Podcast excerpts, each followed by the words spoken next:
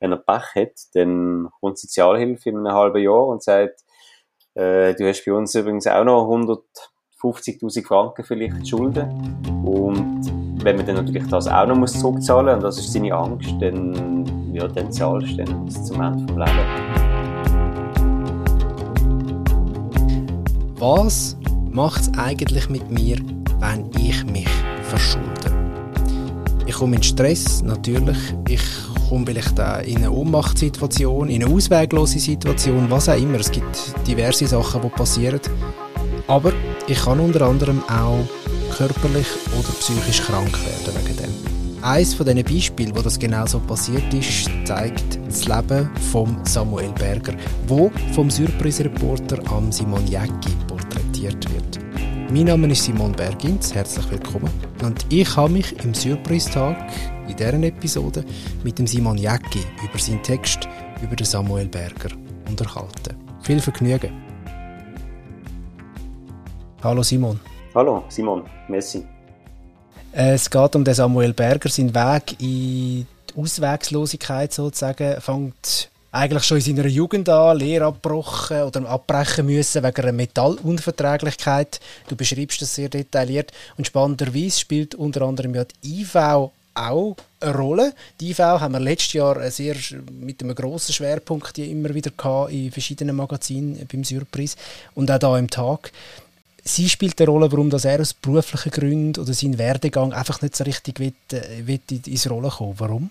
Ja, das ist sicher ein so entscheidender Punkt oder so eine Wende in seinem Leben auf dem Weg in die riesige Verschuldung, wo er ja wirklich sau jung äh, reinrutscht, Anfang 20, ist, dass er eigentlich so hofft, dass die IV ihn unterstützt bei einer Zweitausbildung, äh, zieht darum dann in die Westschweiz und fährt den neuen Lehrer und dann, nachdem er dort schon recht viel Kosten gehabt hat, merkt er dann, dass er das Geld von der IV nicht bekommt.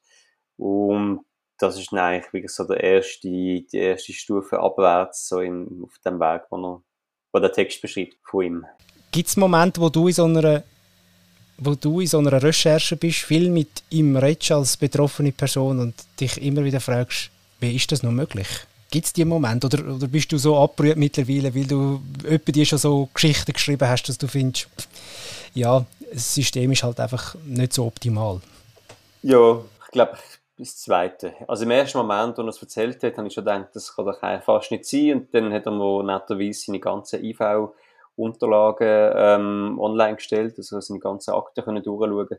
Und dann sieht man natürlich schnell, dass es halt auch wirklich eine Logik ist von jetzt in dem Fall der IV, wo jemand, der jetzt er äh, Krankheit hat, wo ein Allgemeinmediziner nicht bestätigen kann, weil es die ja so in der Schulmedizin nicht gibt. Ähm, so jemand hat auch kein, wird nicht anerkannt von der IV oder nur ganz schwer. Äh, in seinem Fall hat es dann eben nicht gelangt. Ich denke, das ist etwas, was man häufig hört, wenn man sich mit dem Thema befasst. Nach einer kurzen Ausbildung verkauft er auf Provision schweizweit Lebensversicherungen und Anlagemöglichkeiten, trägt jetzt Anzug und kommt herum. Er verdient so viel Geld wie noch nie, bis zu 9000 Franken pro Monat. Er ist 20 Jahre alt. Ans Sparen denkt er nicht.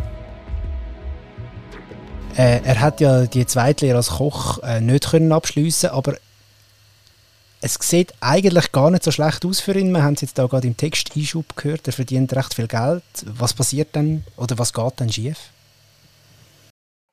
Ja, dass es ein Job ist, wo wenig Sicherheiten bietet, jetzt in seinem Fall. Schnell viel Geld kommt, durch das, dass er erfolgreich dort Versicherungen verkauft, aber der Job, der verschwindet dann auch bald wieder, nachdem man nicht mehr so viel von diesen Versicherungen kann die Leute bringen und äh, dann geht, geht der Geldrausch dann auch irgendwie schnell wieder vorbei und spannend finde ich das auch noch jetzt in seiner Biografie, weil das ja auch nochmal irgendwie schön zeigt, wie äh, ja, wenn er da irgendwie halt in dem in, im System probiert, irgendwie Fuß zu fassen und es eigentlich nur ums Geld geht und einmal hat er gar keins und dann findet er einen Job, wo er auf einmal ganz viel hat, aber mit dem kann er vielleicht auch nicht umgehen, mit 20 wäre mir wahrscheinlich nicht anders gegangen.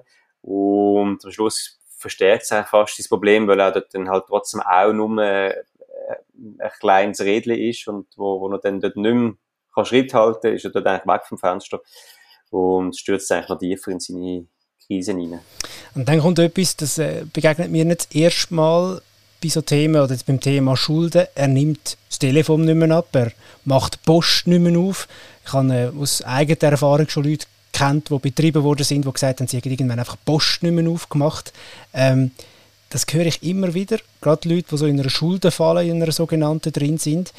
Ähm, hast du eine Erklärung für so etwas oder hast du mit ihm über das geredet? Weil das nimmt mich grundsätzlich mal wunder. Was passiert, dass man das einfach nicht mehr macht? Ist es, ist es eine Art Schutzmechanismus? Ja, ich habe ihn dort, glaube so spezifisch nicht gefragt, sondern hat es einfach so verstanden, wie du es jetzt auch beschreibst, als, äh, als Schutzmechanismus oder als Zeichen von seiner Überforderung. Also, ich denke, ein Stück weit mh, hm, kennt man das vielleicht auch. Also, ich, ich kenne es auf jeden Fall. Also, in einer Phase, wo irgendwie gerade alles äh, zu viel ist, irgendwie gerade allein zu viele SMS reinkommen und ich nicht einfach gerade nicht mehr mag irgendwie zurückschreiben oder zu viele Mails sich irgendwie stapeln im Eingang, dann, dann äh, tendenziell ja, mache ich dann glaube auch eher einen Moment zu und dann entspannt es sich dann in der Regel auch wieder. Und ich glaube, wenn man jetzt in so einer Situation steckt, wie er sie beschreibt, dann hört es halt einfach nicht auf, oder? Dann, dann weisst es, äh, du kannst eigentlich auch gar nicht mehr machen. Also so ist, äh, ist, ist, äh, ist mir das vorgekommen, wenn er es beschrieben hat, er hat gewusst, die Schulden, die laufen und laufen weiter. Er kann es sowieso nicht abbezahlen, weil er das Geld nicht hat. Und es hört auch nicht auf. Und dann hat er dann offenbar einfach zugemacht, ähm, oder entschieden, dass es vielleicht resigniert, oder ist natürlich, glaube auch, beschreibt er, steht auch im Text, ist glaube ich, eine recht tiefe Depression reingerutscht und wahrscheinlich äh, passt das auch gut zum, zu einer depressiven Erkrankung, dass man dann nicht mehr mag oder zu, äh, zu viel ist. So. Und äh, jetzt kommt man ein bisschen führen in dieser Geschichte, weil die detaillierte Fassung kann man natürlich dann im neuen Strassenmagazin lesen. Aber jetzt wäre ja eigentlich alles gut so in der heutigen Zeit.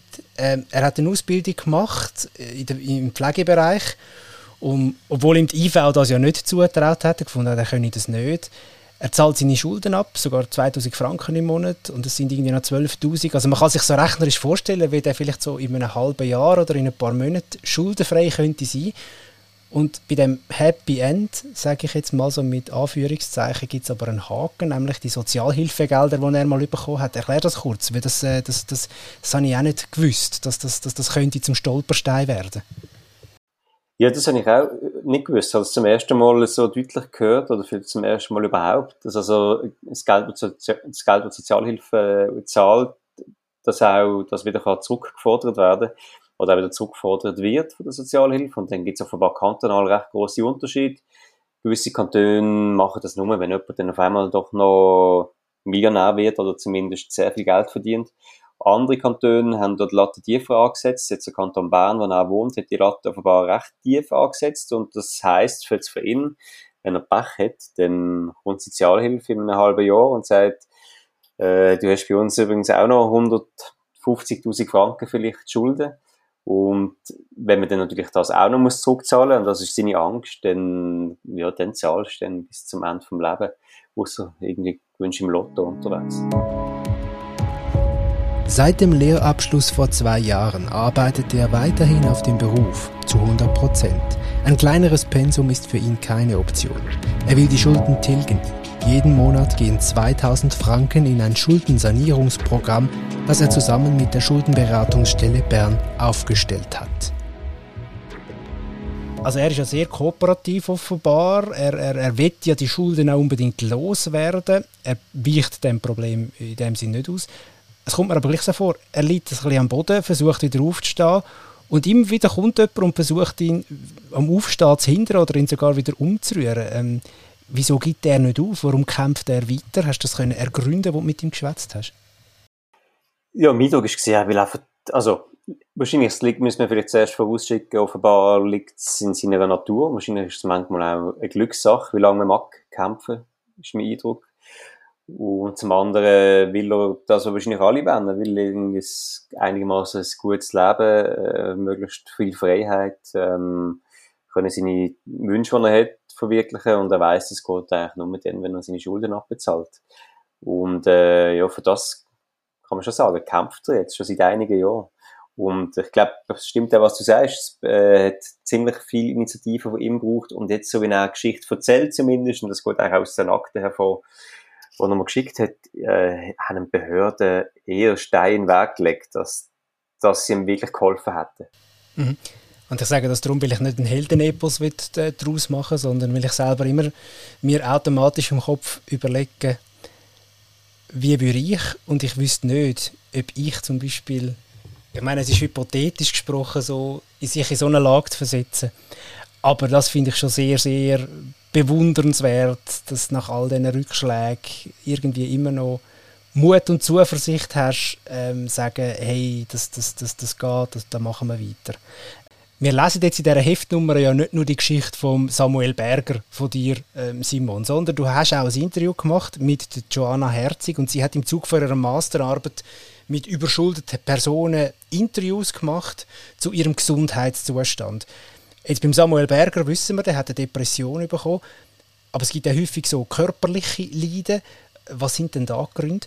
In der Studie untersucht Joanna Herzig hat sie vor allem untersucht, wie sich äh, Verschuldung auf die psychische Gesundheit auswirkt. Und spannend ist, dass es wirklich die erste Studie ist, die das überhaupt ähm, angeschaut hat in der Schweiz. Und sie haben aber auch äh, vorgestellt zum körperlichen Wohlbefinden und da sieht man, dass viele Betroffene auch unter zum Beispiel Schmerzerkrankungen leiden, Rückenschmerzen.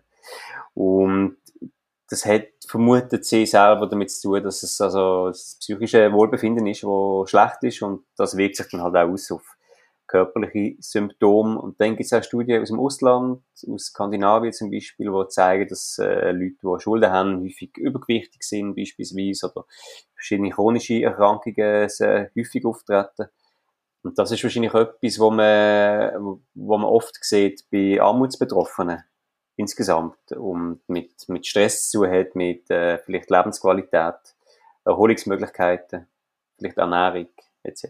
Wo siehst du praktischerweise Sachen, die könnten besser gemacht werden. Ich weiß, man muss ja nicht immer Ratschläge erteilen, wenn man so eine Geschichte recherchiert hat, aber vielleicht sind dir jetzt Sachen aufgefallen, wo du gefunden hast, ja, die gäbe es schon noch Potenzial, vielleicht, um so ein System auch zu ändern, dass es nicht jedes Mal so eine Leidensgeschichte ist wie beim Samuel Berger. Ja, ich denke, beim Samuel Berger ist es wirklich komplex, weil dann auch IV-Fragen irgendwie auftauchen, also wie, wie fördert man jemanden? der aus dem Arbeitsmarkt geht ist, wie viel Platz soll das bekommen, was die Person wirklich möchte. Und bei ihm ist sicher ein großes Problem dass dort lang die IV und die Behörde gemeint hat, dass sie besser wissen, was gut ist für ihn, während er immer sehr sicher war, was er möchte. Und das hat man dann nicht wollen ermöglichen. Und hat eigentlich auf eigenes Risiko, auf eigene Kosten dann äh, abpackt und mit Erfolg jetzt, wie seine Geschichte zeigt. Das ist sicher etwas, was ich das Gefühl habe bei, bei der Recherche. Das ist verkehrt, äh, wenn da so wenig Glaubwürdigkeit den Leuten geschenkt wird, wenn sie das Gefühl haben, sie wissen, was sie eigentlich möchten und auch das Potenzial haben davon, dafür.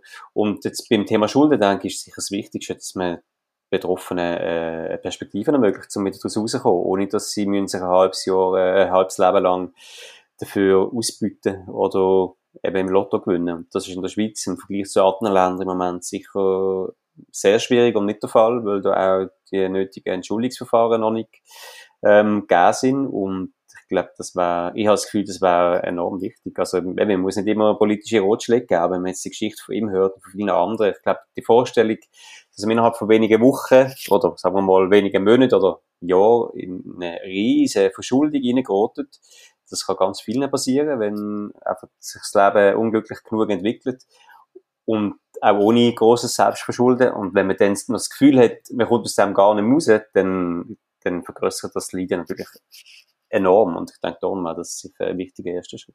Simon, wir freuen uns auf die Geschichte über den Samuel Berger und äh, alle Hintergründe, die du noch dazu recherchiert hast zum Thema. Äh, mit einem ausführlichen Kommentar auch von deiner Seite. Danke vielmals, dass du zu Gast warst da beim Surprise-Tag. Danke dir, Simon. Mach's gut.